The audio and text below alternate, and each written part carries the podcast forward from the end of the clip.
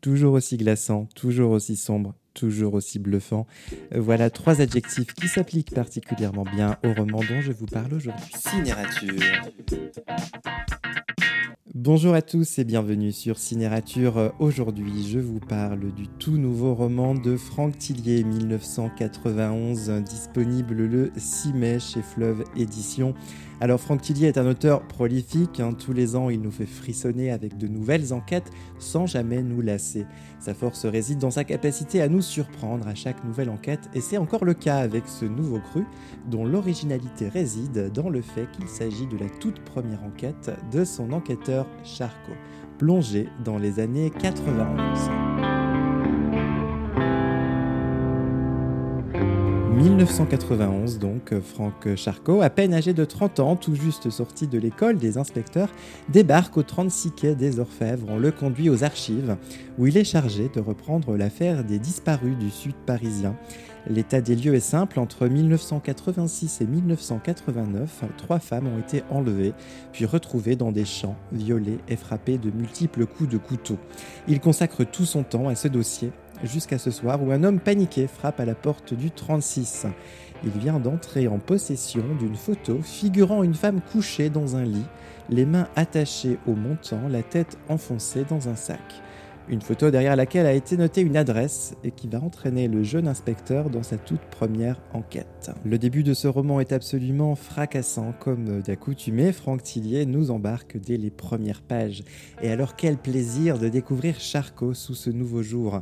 En mettant euh, en lumière la jeunesse de son personnage, l'auteur nous délivre de nouvelles clés qui permettent de le comprendre, et notamment un traumatisme de jeunesse qui explique en partie les fêlures de cet enquêteur et son désir puissant de rentrer au 36.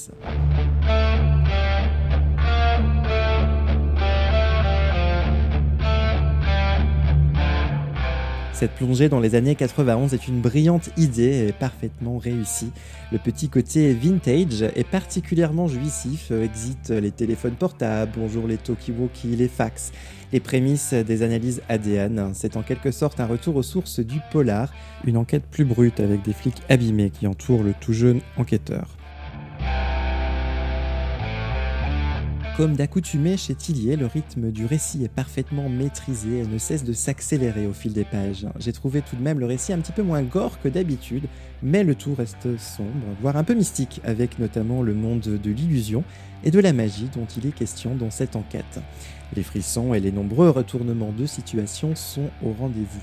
En effet, il vous faudra attendre les toutes dernières pages pour comprendre les enjeux du récit et le dénouement total de l'enquête. Une fois encore, Tillier nous bluffe et nous offre quelques nuits blanches, tant il est difficile de fermer ce roman une fois débuté. Franck Tillier confirme sa position de véritable maître du polar et de l'illusion, tel Houdini est le monde passionnant de la magie dont il est question dans cette nouvelle enquête captivante. Le nouveau thriller de Franck Tillier 1991 est à retrouver chez Fleuve Éditions. Bonne lecture et à très bientôt sur Cinérature.